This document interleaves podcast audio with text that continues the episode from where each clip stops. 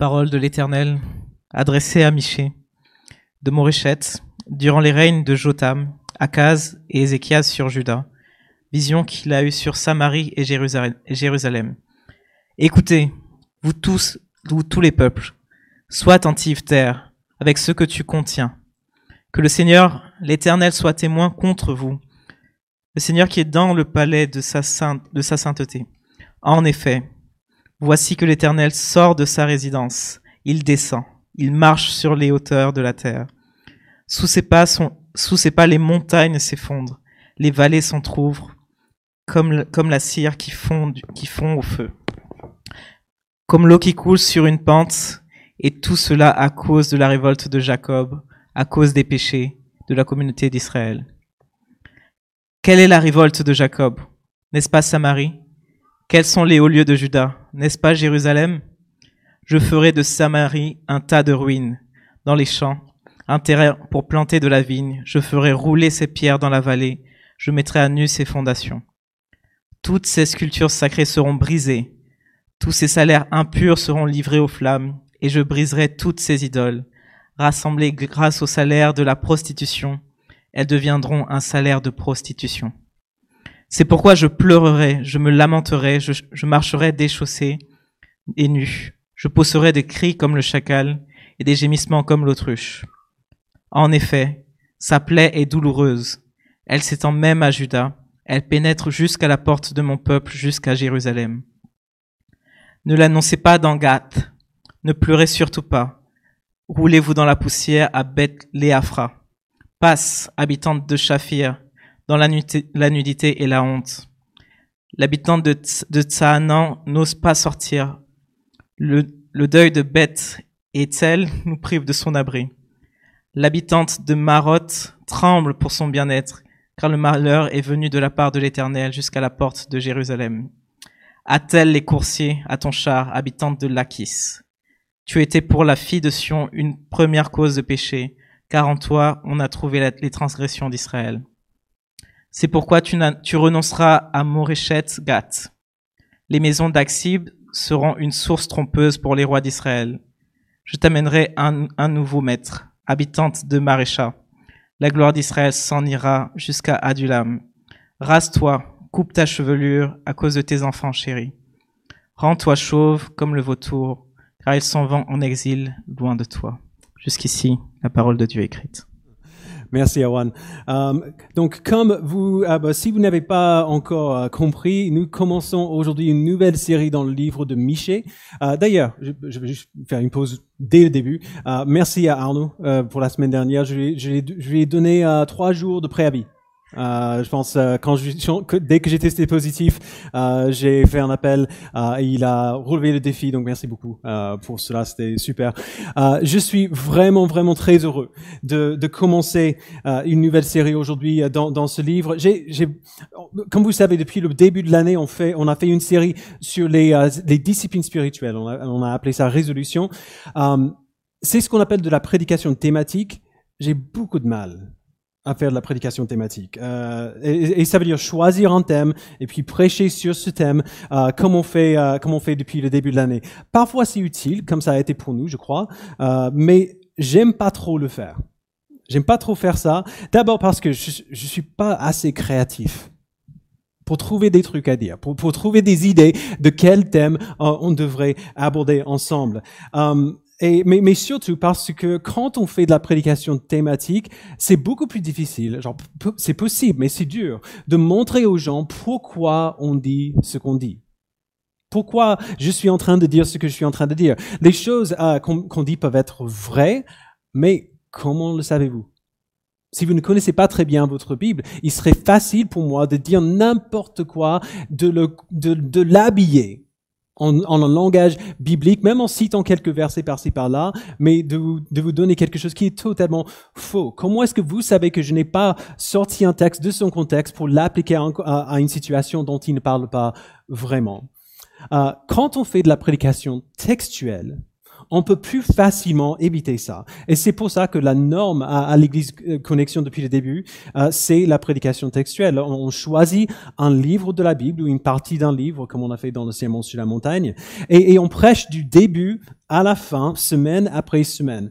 Euh, et donc, quand on fait cela, on, on commence pas par un thème et euh, euh, en cherchant des passages pour soutenir ce qu'on a envie de dire. On commence par le texte et on se demande qu'est-ce que ce texte veut dire. Qu'est-ce que l'auteur essaie de nous dire par ce texte? Et puisqu'on regarde au, texte dans son contexte, c'est beaucoup plus facile de montrer pourquoi l'auteur dit ce qu'il dit, pour montrer pourquoi je dis ce que je dis, euh, parce qu'on le voit euh, en principe. Donc on essaie de faire ça la plupart du temps ici. On essaie de faire euh, des, des allers-retours entre le, les livres du Nouveau Testament et les livres de l'Ancien Testament. On veut, on veut montrer pourquoi toute la Bible devrait être lue, pourquoi on ne devrait pas seulement lire les parties de la Bible qui nous intéressent qui sont un peu plus faciles et comment toute la Bible, y compris des livres un peu plus durs, nous dirige vers la personne et l'œuvre de Jésus-Christ.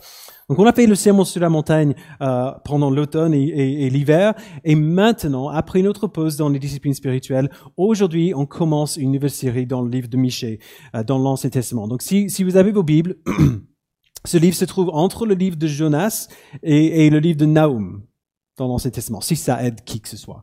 Euh, euh, ça, devrait nous prendre euh, une dizaine de semaines. On va faire une pause de quelques semaines pour Pâques, mais ça va nous amener normalement jusque jusqu'en été. Alors, je vous préviens, si vous n'avez pas déjà deviné un petit peu par le texte qu'on a lu tout à l'heure, Michée n'est pas un livre qui est très marrant. C'est, c'est pas pas la joie du début à la fin. Il est très sombre. Et quand il expose et condamne le péché du peuple de Dieu, il expose et condamne notre péché aussi. Et donc, presque à chaque étape, ce livre va nous rendre mal à l'aise. Um, ce, livre est aussi difficile à cause de sa structure. Genre, les thèmes principaux de ce livre, comme pour la plupart des prophètes, sont le péché, le jugement et l'espérance que Dieu nous donne.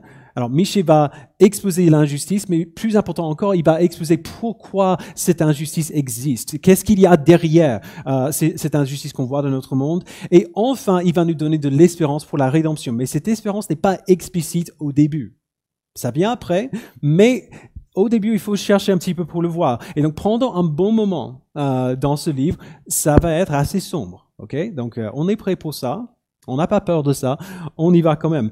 Euh, mais, mais, mais quand on regarde le message, euh, quand on regarde le message et, le but du livre ensemble, on sera quand même moins rapide à nous cacher de ce, de, ce malaise euh, que, tout le discours de ce livre sur le jugement peut provoquer euh, en nous. on trouve tout ce livre en, miniature, dans deux versets qui viennent vers la fin du livre, chapitre 7, au verset 8 et 9. donc, après tout ce jugement contre le peuple de Dieu, Michel fait cette déclaration incroyable et assez contre-intuitive. Il dit, ne te réjouis pas à mon sujet, mon ennemi, car si je suis tombé, je me relèverai. Si je suis assise dans les ténèbres, l'Éternel sera ma lumière. Je supporterai la colère de l'Éternel puisque j'ai péché contre lui, jusqu'à ce qu'il me défende ma cause et me fasse droit. Il me conduira à la lumière et je contemplerai sa justice. Alors la clé pour comprendre tout ce livre se trouve au verset 9. Euh, on a tendance à voir la colère de Dieu comme quelque chose dont il faut se cacher, euh, quelque chose qui n'est pas agréable. On n'aime pas euh, penser à cela ou entendre parler de cela, et donc on a, on a envie d'éviter cela. Mais Miché euh, voit la colère de Dieu comme quelque chose qu'on devrait accepter parce qu'elle est juste. Il dit, je supporterai la colère de l'Éternel puisque j'ai péché contre lui. C'est normal qu'il soit en colère parce que j'ai péché contre lui. Je prendrai les conséquences de mes péchés. Je supporterai la conviction de l'Esprit contre mes péchés parce que ces conséquences et cette conviction-là sont parfaitement justes. Et donc, peu importe quelles sont ces conséquences, euh, personne ne peut facilement les accepter. Genre, ce, qui, ce que Michel dit au verset 9 est vraiment difficile à faire euh, parce que personne ne peut totalement supporter la colère de Dieu. On, on ne la survivrait pas si on, devrait, si on devait supporter sa colère euh, totalement. Et donc, l'espérance se trouve à la fin dans la promesse que Dieu défendra notre cause et nous fera droit. Pas contre nous, mais pour nous, malgré sa colère contre nous. Le jugement arrive et il arrive bien, mais Dieu le tournera en lumière pour nous non pas en ténèbres. Donc le livre de Michée nous enseigne à accepter notre culpabilité et à nous asseoir sous la conviction de, l'Esprit pour notre culpabilité. Quelque chose euh, que nous avons vraiment besoin d'apprendre. Parce que si on ne reconnaît pas notre culpabilité, si on, ne, si on ne reste pas sous le poids de la conviction de l'Esprit, la bonne nouvelle de l'Évangile n'est pas vraiment une bonne nouvelle mais plutôt euh, quelque, chose, euh, euh, quelque chose en plus, un aliment en plus, en, plus à rajouter à une assiette qui est déjà bien remplie. Alors tout cela dit, allons-y ensemble. Michel commence verset 1 en nous donnant un peu de contexte au tout début. Donc chapitre 1, verset 1 de Michel, il nous dit, Parole de l'Éternel adressée à Michel de Moréchette durant les règnes de Jotam, Akaz et Ézéchias sur Juda, vision qu'il a eue sur Samarie et Jérusalem. Donc cette introduction qu'il donne à, ce livre est un peu différente de celle des autres prophètes. Il ne donne pas son nom de déjà. Il dit pas Miché, fils de un tel, mais plutôt un endroit, Miché de Moréchette.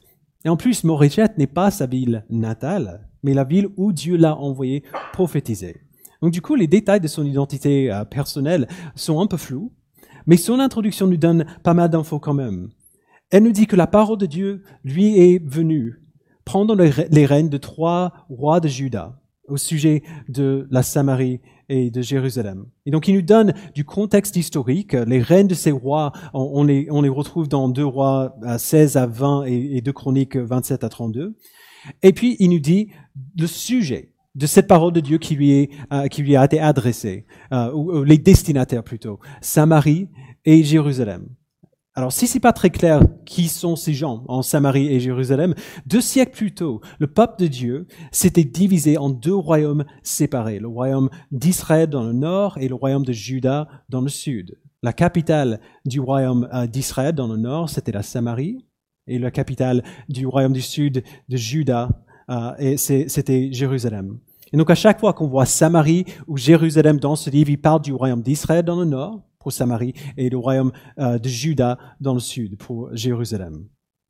Après ça, après cette introduction plutôt euh, rapide, la première chose qu'on voit, c'est l'annonce que Dieu vient pour juger son peuple. Donc verset 2, lisons ensemble. Il dit, écoutez-vous tous les peuples. Sois attentive, terre, à ce que tu contiens, euh, avec ce que tu contiens, pardon. Que le Seigneur l'Éternel soit témoin contre vous le Seigneur qui est dans le palais de sa sainteté. En effet, voici que l'Éternel sort de sa résidence, il descend, il marche sur les hauteurs de la terre. Alors, Dieu vient pour juger son peuple pour leur péché. Et le péché auquel, euh, genre le péché, le péché spécifique auquel il fait référence ici, c'est le péché de l'idolâtrie. Dieu a très clairement dit euh, à son peuple qu'il ne devait pas suivre euh, ou louer d'autres dieux euh, que lui. il n'a pas dit ça seulement pour lui-même, mais pour leur propre bien à eux, mais quand même c'est exactement ce qu'ils font. Et on voit cela dans le verset 3. Quand Michée dit que l'Éternel descend marcher sur les hauteurs de la terre. Alors il ne dit pas que Dieu va faire une balade sur les montagnes. Donc il va venir simplement écraser les montagnes ou les collines. quand il dit les hauteurs de la terre, euh, c'est un terme pour des temples païens euh, qui étaient dédiés aux idoles qui étaient souvent trouvés dans, euh, sur, des, sur des hauts lieux, les, collines ou les, montagnes. Donc Dieu vient, il dit, enlever ces cultes aux idoles qui se trouvent dans le pays de son peuple. Et il vient avec cette promesse incroyable. Le verset, le verset 4 donne cette image des, des montagnes qui s'effondrent et des vallées qui s'entrouvent euh, devant le feu de sa colère. Donc c'est assez impressionnant quand même. Euh, alors je vais, je vais sûrement répéter cela pendant les semaines à venir, mais, mais ça vaut le coup de le faire quand même. La colère et le jugement de Dieu sont des vérités que nous avons du mal à accepter. Alors c'est difficile pour nous d'entendre parler de la colère de Dieu contre son peuple et de le voir comme une bonne chose, de le voir comme quelque chose de vraiment juste. Mais notre réponse négative à la colère de Dieu, c'est une réaction instinctive que nous avons besoin de, considérer de nouveau peut-être. Euh, comme dit euh, Becky Mann et Pippert, quand nous, quand nous analysons la colère de Dieu, on le fait toujours à travers le filtre de notre colère. Donc je ne sais pas si vous avez déjà fait cette expérience en lisant la Bible. Vous voyez Dieu qui, euh, qui se met en colère pour, pour X raisons et qui punit son peuple et vous trouvez la punition un peu sévère quand même. Alors, ok, je vois qu'ils ont qu'ils ont fait du mal, mais quand même, là c'est un peu dur. Euh, on a l'impression que Dieu exagère un peu euh, sa colère parfois. Mais on, on, on a cette impression-là parce qu'on on, on regarde à Dieu comme on regarde à nous-mêmes. Euh, si on pense à comment notre colère se manifeste, euh, par exemple envers nos familles, nous sommes irritables et impatients, euh, nous nous mettons en colère à cause des choses stupides, donc qui ne méritent pas vraiment. Genre, ça, on, comprend pourquoi ça nous énerve un peu, mais ces choses ne méritent pas nécessairement la colère que nous leur donnons, euh, si vous me suivez. Et donc, quand nous lisons des textes euh, qui parlent de la colère de, Dieu dans la Bible, on imagine que Dieu fait la même chose euh, que nous, qui perd son calme à cause des choses qui ne sont pas si sérieuses que ça. On comprendrait qu'il soit un peu, un peu énervé, mais aller jusqu'à envoyer son peuple en exil, quand même, c'est dur. Mais ce n'est pas ce que Dieu fait. Tout ce que Dieu fait est juste, sa colère aussi. La colère de Dieu, pour, vous qui aimez beaucoup parler de l'amour de Dieu, c'est une bonne chose, on parle de l'amour de Dieu euh, sans hésitation, mais la colère de Dieu n'est pas contraire à son amour. Sa colère est poussée par son amour. Et ça aussi, on comprend. Mon grand-père, euh, c'était un homme merveilleux, il aimait Jésus, euh, il aimait les autres, c'était vraiment un modèle à suivre. Mais il avait un problème de cœur chronique, genre physique. Et, et il aimait aussi vraiment beaucoup euh, la nourriture frite, il, était du sud, dans l'Oklahoma, euh, et le sucre. Vers la fin de sa vie, euh, quel- quelques années avant sa mort, le médecin lui a donné un régime très strict, parce que ne pas suivre ce régime pourrait le tuer. Et souvent, ma famille trouvait mon grand-père en train de s'esquiver pour manger du poisson frit tout seul, pour aller en resto tout seul, euh, ou alors en train de piocher des chocolats dans, dans la cuisine. Genre, il cachait des chocolats pour, pour qu'il puisse avoir son, euh, son, petit, euh, son petit plaisir à lui. Et donc, oui, mon, ma famille, on se mettait en colère contre lui. Non pas parce que on n'était pas raisonnable ou parce qu'on ne comprenait pas pourquoi il faisait ça, mais parce qu'on l'aimait. Et les choses qu'il était en train de faire l'amenaient de plus en plus près à une mort subite qu'il a finalement, euh, qu'il a finalement euh, subi. Euh, mon grand-père est, mort relati- relativement jeune. Alors, comme dit euh, Pippert, l'amour déteste ce que détruit le bien-aimé. L'amour détruit ce que détruit le bien, euh, ce qui détruit le bien-aimé. C'est ce que nous voyons lorsque la Bible nous parle de la colère de Dieu. Son amour motive sa colère parce que le péché est en train d'empoisonner le peuple qu'il aime. Et en plus, Dieu délivre son peuple à travers son jugement contre eux. Donc, euh, Stephen euh, Hume écrit, Dieu jugera son peuple maintenant pour enlever leurs idoles et pour faire que son peuple revienne à lui afin que son peuple ne soit pas détruit avec ses idoles lors de son jugement final.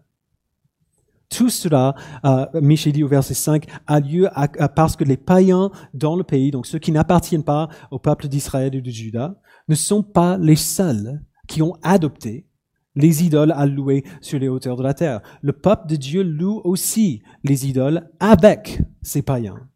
Le peuple de Dieu a adopté des auteurs pour eux-mêmes.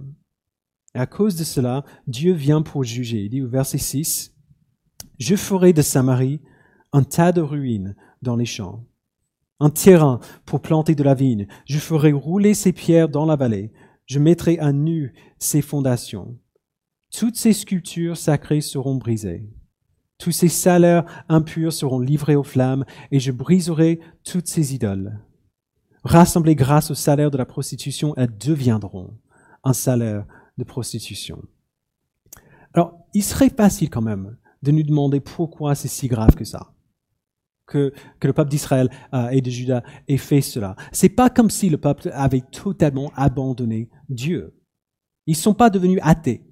Ils sont pas devenus à 100% païens. Euh, ils se sont pas convertis à d'autres religions. Ils suivaient encore euh, euh, la, loi de Moïse, au moins dans les grandes lignes. Le problème, c'est qu'ils pratiquent ce qu'on appelle le syncrétisme, c'est-à-dire l'adop- l'adoption des pratiques d'autres religions, non pas au lieu de la leur, mais en plus de la leur. C'est aussi grave euh, que s'ils avaient abandonné leur Dieu. Euh, euh, et c'est presque pire même. Plus d'une fois, la Bible parle de ce type d'idolâtrie comme étant de l'adultère. Michel utilise le mot prostitution ici. Alors, on est d'accord, tout adultère est affreux. un homme trompe sa femme et la quitte pour quelqu'un d'autre ou vice-versa, c'est horrible. C'est, c'est toujours, toujours dévastateur. Mais qu'est-ce que ce serait si, au lieu de quitter sa femme, l'homme dit, elle, donc cette autre, euh, cette autre femme, n'était rien pour moi. C'est toi que j'aime vraiment. On peut régler ça, on peut, on peut, on peut travailler dessus, on peut réparer cela. Et donc, puisque sa femme l'aime, elle le pardonne. Et il le refait. Et à chaque fois, elle le pardonne parce qu'elle l'aime. Et il refait la même chose. Et il le refait, et il le refait. Il continue de l'abuser en ne pas euh, respectant le vœu qu'il a fait d'être fidèle envers eux. Ce n'est pas mieux. Ce n'est pas mieux que de simplement quitter sa famille pour quelqu'un d'autre. Et c'est cela que le peuple de Dieu fait. Et c'est cela aussi que nous faisons euh, souvent. Tim Keller euh, dit, que le plus grand danger, puisqu'il s'agit d'une tentation subtile, qui nous permet de continuer euh, comme des membres de l'Église et avoir l'impression que tout va bien, le plus grand danger n'est pas que nous devenions athées, mais que nous demandions à Dieu de coexister avec les idoles de notre cœur. Nous disons aimer Dieu et nous, et nous ressentons, genre réellement, c'est, c'est pas, c'est pas juste quelque chose qu'on dit. On ressent bien de l'amour pour lui, au moins une partie du temps. Mais le reste du temps, on poursuit d'autres amours aussi. Ou en plus. On poursuit le plaisir au lieu de la pureté par laquelle nous verrons Dieu, comme Jésus dit dans Matthieu 5. Nous poursuivons nos propres désirs égoïstes plutôt que les bonnes choses que notre Père euh, nous donne. Et puis on se plaint envers Dieu de ne pas nous donner les bonnes choses qu'on lui a demandées. Et c'est ça qui est horrible. Les choses que nous poursuivons, euh, qui, en tout cas, on imagine, nous rendront heureux, en réalité nous blessent. Nous, euh, nous font mal, comme, comme Michel dit au verset 9. Euh, elles, tordent nos cœurs et nos âmes afin que nous ne désirions plus ce qui est vraiment bon euh, pour nous. Afin que nous ne sachions plus désirer ces, ces choses qui sont vraiment bonnes pour nous. Comment est-ce que Dieu ne pourrait pas être en colère face à cela? Quand il voit son peuple désirer et poursuivre ce qui les empoisonne, plus qu'il ne désire et poursuivre le Père céleste qui les aime, comment est-ce qu'il ne peut pas être en colère Sa colère est normale parce qu'il aime son peuple. Alors, à, ce point dans le chapitre, Michel commence à décrire le jugement qui vient. Il le fait de manière assez créative à partir du verset 10. Euh, euh, Erwan a bravement lu tous ces noms euh, tous ces noms euh, un peu difficiles à prononcer. Euh, donne euh, toute cette liste de plusieurs villes en en Israël et en Juda, montrant d'ailleurs une sorte de carte de route pour l'armée assyrienne qui allait venir envahir Israël et les amener en exil. Michel se sert de plusieurs jeux de mots ici pour décrire les, les, un peu les, sorts qui attendent ces villes. Et c'est pour ça qu'on a un peu de mal à comprendre quand on la lit simplement en français. on ne devrait pas voir ces jeux de mots qui fait ou, le, lien qui fait entre la ville et, ce qui décrit comme une chose qui arrive à une ville et puis une autre chose qui arrive à une autre ville. Il, décrit de manière colorée le jugement qui arrive sur tout le peuple, sur tout le pays. Donc au verset 10 déjà. Bethléapra euh, veut dire littéralement maison de poussière. Qu'est-ce qui se passe? Ces résidents se rouleront dans la poussière. Un signe du deuil à cause de leur misère. Au verset 11, euh, Shafir ressemble à un mot qui veut dire ville de beauté. Et qu'est-ce qu'ils auront plutôt? La nudité et la honte. Au verset 11 encore, Tsanan ressemble à un mot qui veut dire sortir. Mais à cause de leur peur, les gens n'oseront pas sortir, rencontrer leur juge. Verset 11 encore, Betaïtel veut dire maison d'enlèvement. Et pourquoi ces résidents font-ils le deuil? Parce que leur ville sera enlevée, détruite. Au verset 15, euh, Marisha euh, ressemble au mot, pour conquérant, un mot qui, est souvent employé pour décrire la victoire d'Israël euh, dans le pays de Canaan d'ailleurs.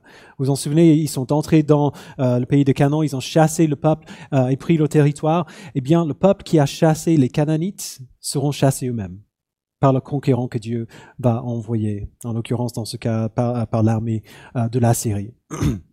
Le message est toujours le même et, assez simple.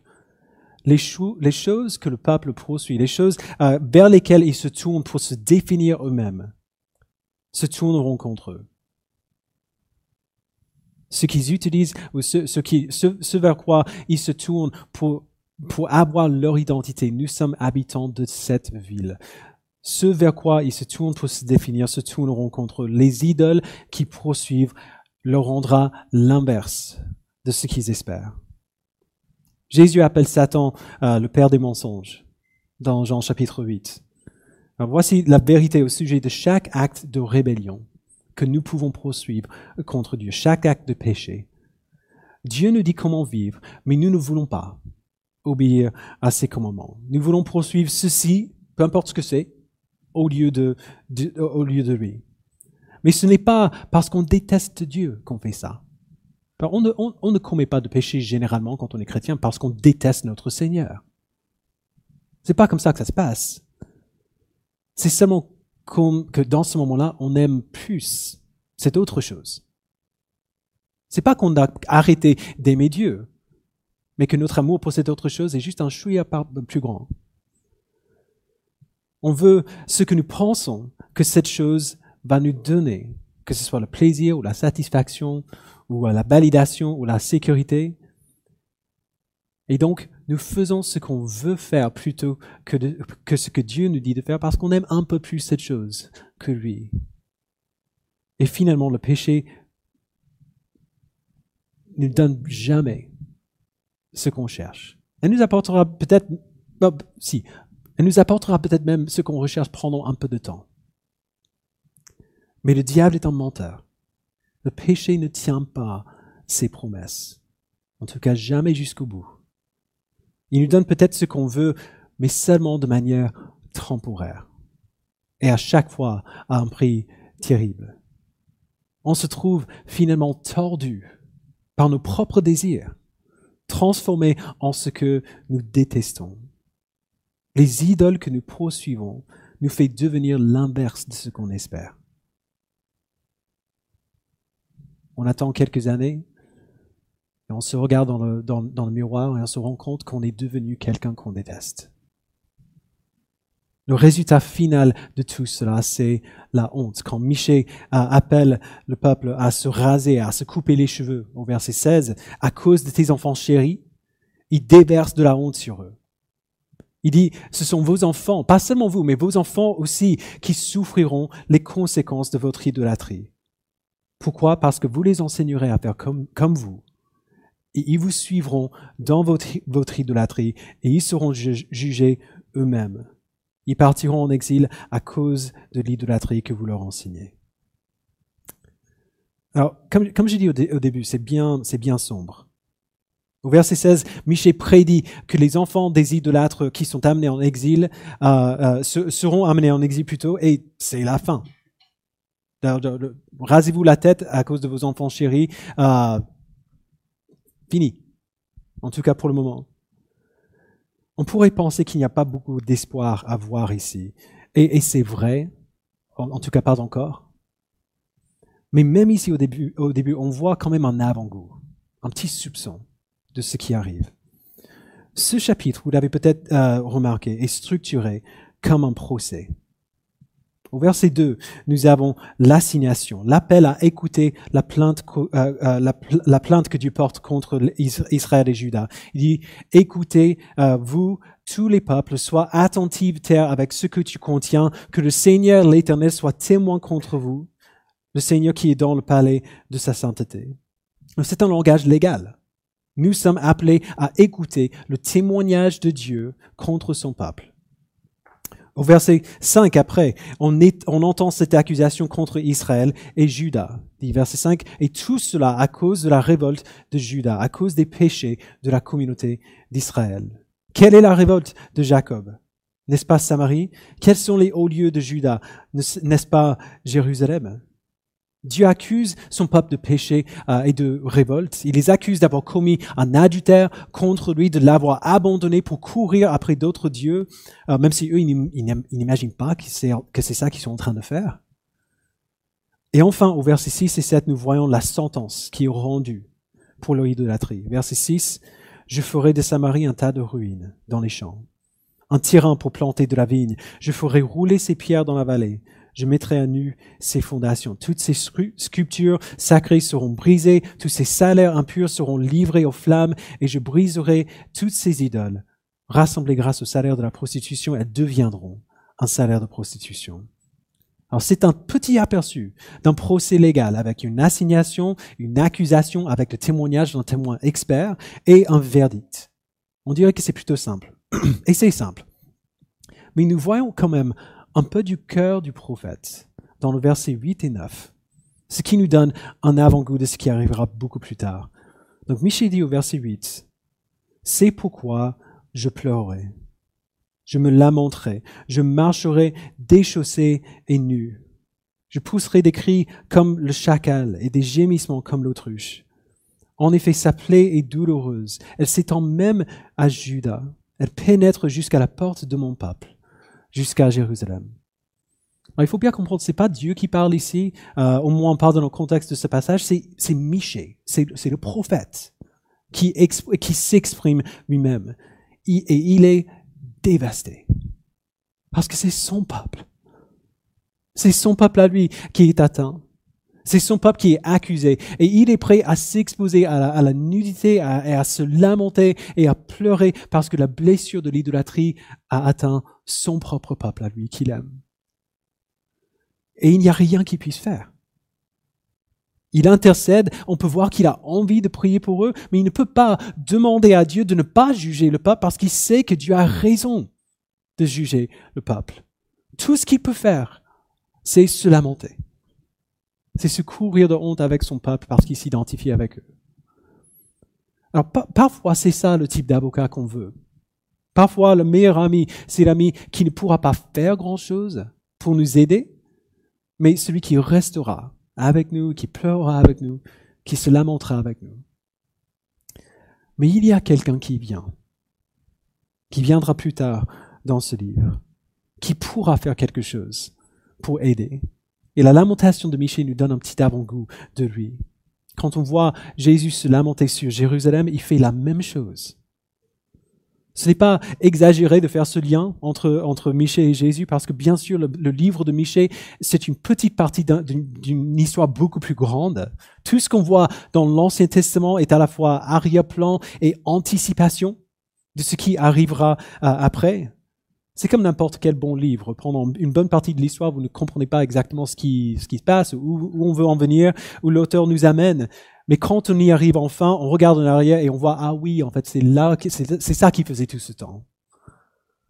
La destination vers laquelle tout l'Ancien Testament nous dirige, c'est la personne et l'œuvre de Jésus-Christ, qui s'est aussi présenté comme l'avocat de son peuple, mais qui, contrairement à Michée, était capable de faire quelque chose pour son peuple, était capable de changer des choses pour eux, de ne pas seulement se lamenter, de ne pas seulement pleurer pour eux.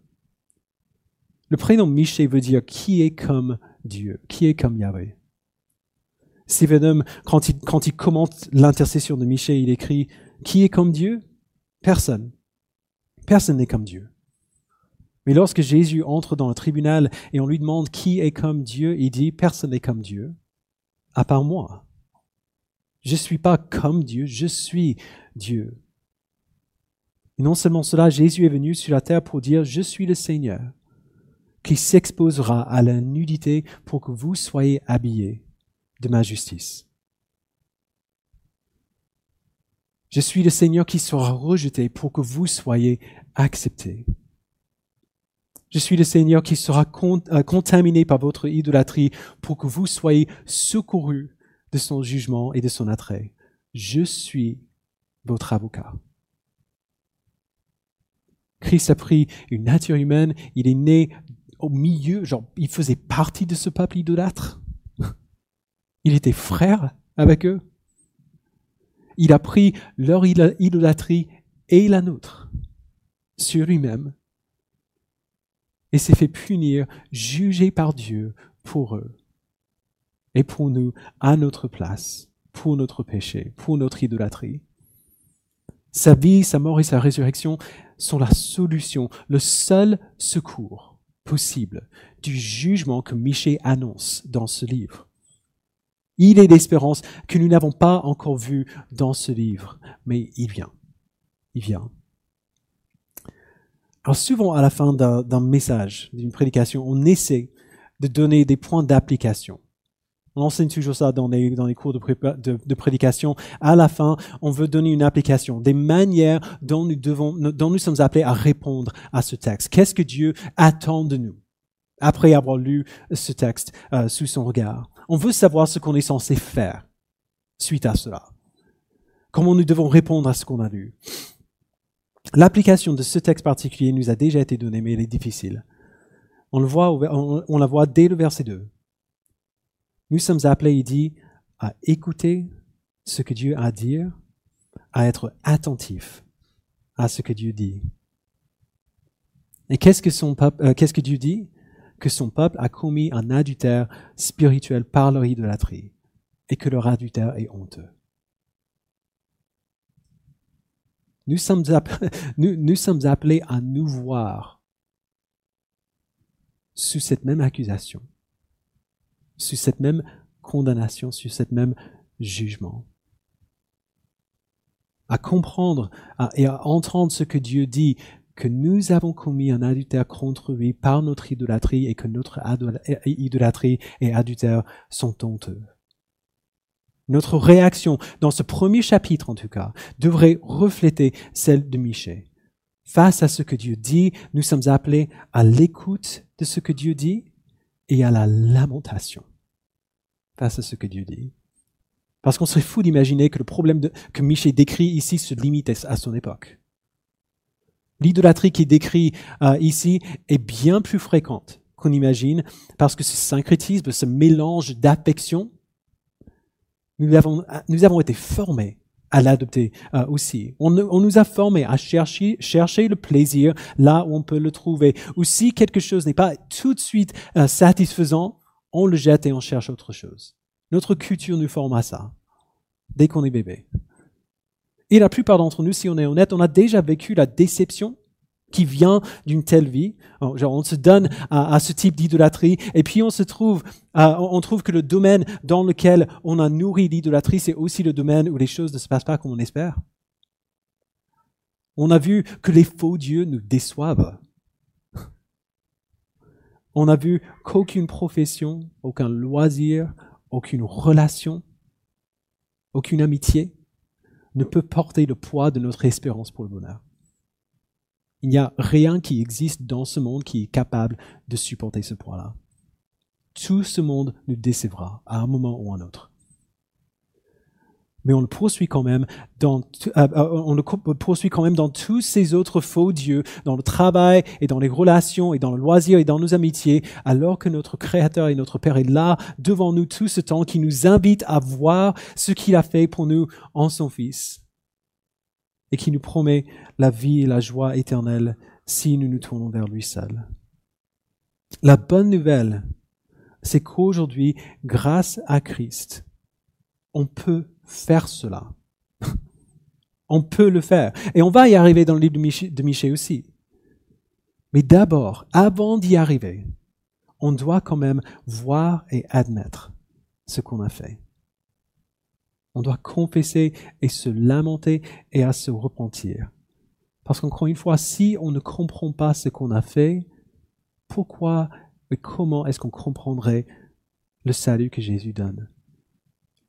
Une des premières questions euh, qu'on nous pose quand on partage l'évangile avec quelqu'un, Jésus est venu pour te sauver? Sauver de quoi? Si on ne comprend pas la gravité de notre péché, ce que nous avons, euh, euh, l'idolâtrie que nous avons commise contre Dieu, nous ne comprendrons jamais pourquoi la bonne nouvelle est vraiment une bonne nouvelle. Parce que Jésus n'est pas venu pour nous donner une vie facile, pour nous donner euh, les, genre la, maison qu'on veut, la famille qu'on veut, la voiture qu'on veut, la profession qu'on veut, et ainsi de suite. Il n'est pas venu pour ça. La bonne nouvelle de l'Évangile n'est pas cette bonne nouvelle-là c'est que c'est la bonne nouvelle que nous sommes coupables contre Dieu. Nous sommes coupables de rébellion et nous méritons sa colère éternelle et que Jésus l'a pris à notre place pour que nous n'ayons pas à la subir. Ça, c'est une bonne nouvelle. Et en plus de tout cela, il nous donne les richesses de son royaume éternel dans les nouveaux cieux et la nouvelle terre. C'est la cerise sur le gâteau. Et donc, j'aimerais simplement qu'on prenne quelques instants pour faire cela, pour prier dans le silence, pour confesser les idoles de notre peur, pour, nous, pour nous examiner un petit peu, pour voir et demander à Dieu de nous montrer quelles sont ces choses qui nous attirent plus que lui. Quelles sont ces choses que nous avons envie de poursuivre plus que lui? Des idoles de notre cœur avec lesquelles on a demandé à Dieu de coexister. Et après, on va prendre la communion ensemble pour nous souvenir qu'il n'y a aucun autre Dieu qui mérite nos affections, que personne d'autre n'est comme lui. Donc prenons juste quelques instants. Père, pour la plupart d'entre nous, ce n'est pas difficile de savoir quelles sont ces autres choses avec lesquelles nous te demandons de coexister. Il suffit d'une simple question. Qu'est-ce que je veux? Qu'est-ce que je veux vraiment, plus que tout? Quels sont les désirs qui influencent mes décisions? Qui, me, qui me font passer le temps comme je le passe, qui me font dépenser de l'argent sur ce que je le dépense.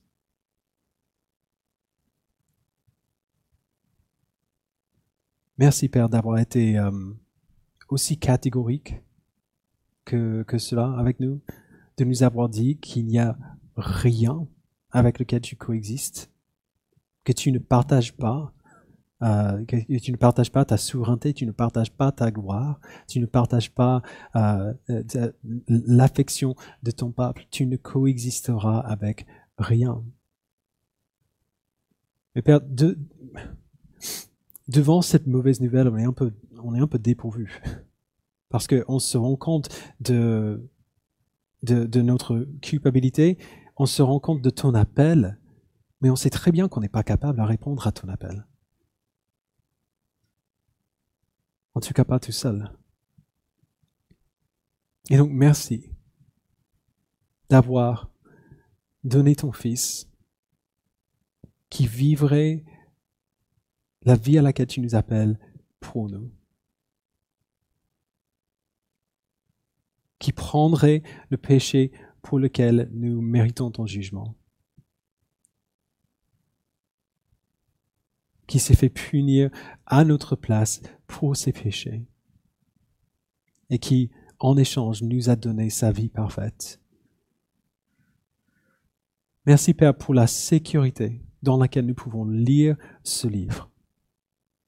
La sécurité de, de, lire ces choses et de savoir pertinemment que ces choses sont vraies pour moi. C'est ce que je mérite mais ce n'est pas ce que je reçois.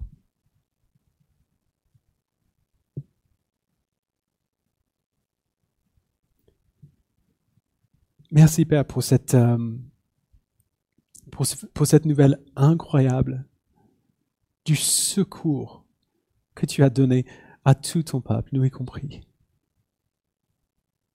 Que c'est ce qui nous attendait et maintenant c'est fini que Christ a pris tout le jugement pour nous, toute ta colère pour nous, toute la condamnation pour nous, qu'il est mort pour nous et il ne reste plus de colère contre ton peuple.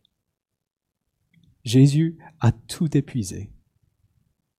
Il a absorbé toute ta colère contre nous. Donc merci pour la sécurité et, l'assurance que nous avons en toi, que même si ces choses sont vraies pour nous, elles n'auront pas le dernier mot.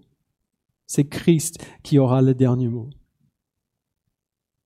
Donc merci Père, face à cette nouvelle, de nous permettre de fuir l'idolâtrie, de mettre à mort les, péchés de notre cœur que nous poursuivons à ta place ou même peut-être même en plus de toi. Merci par ton esprit de changer nos cœurs pour que nous aimions euh, ce que nous devrions aimer, que nous détestions ce que nous devrions détester et que nous cheminions petit à petit, au fil du temps, de plus en plus près de la ressemblance à ton Fils, parce que c'est ce que tu as promis. Malgré ce que nous méritons, ce que tu nous donnes, c'est la conformité à ton Fils. C'est pour cela que tu nous as sauvés. Donc merci Père de faire cela en nous et de nous donner l'assurance que tu le feras. Au nom de Jésus-Christ, nous le prions. Amen.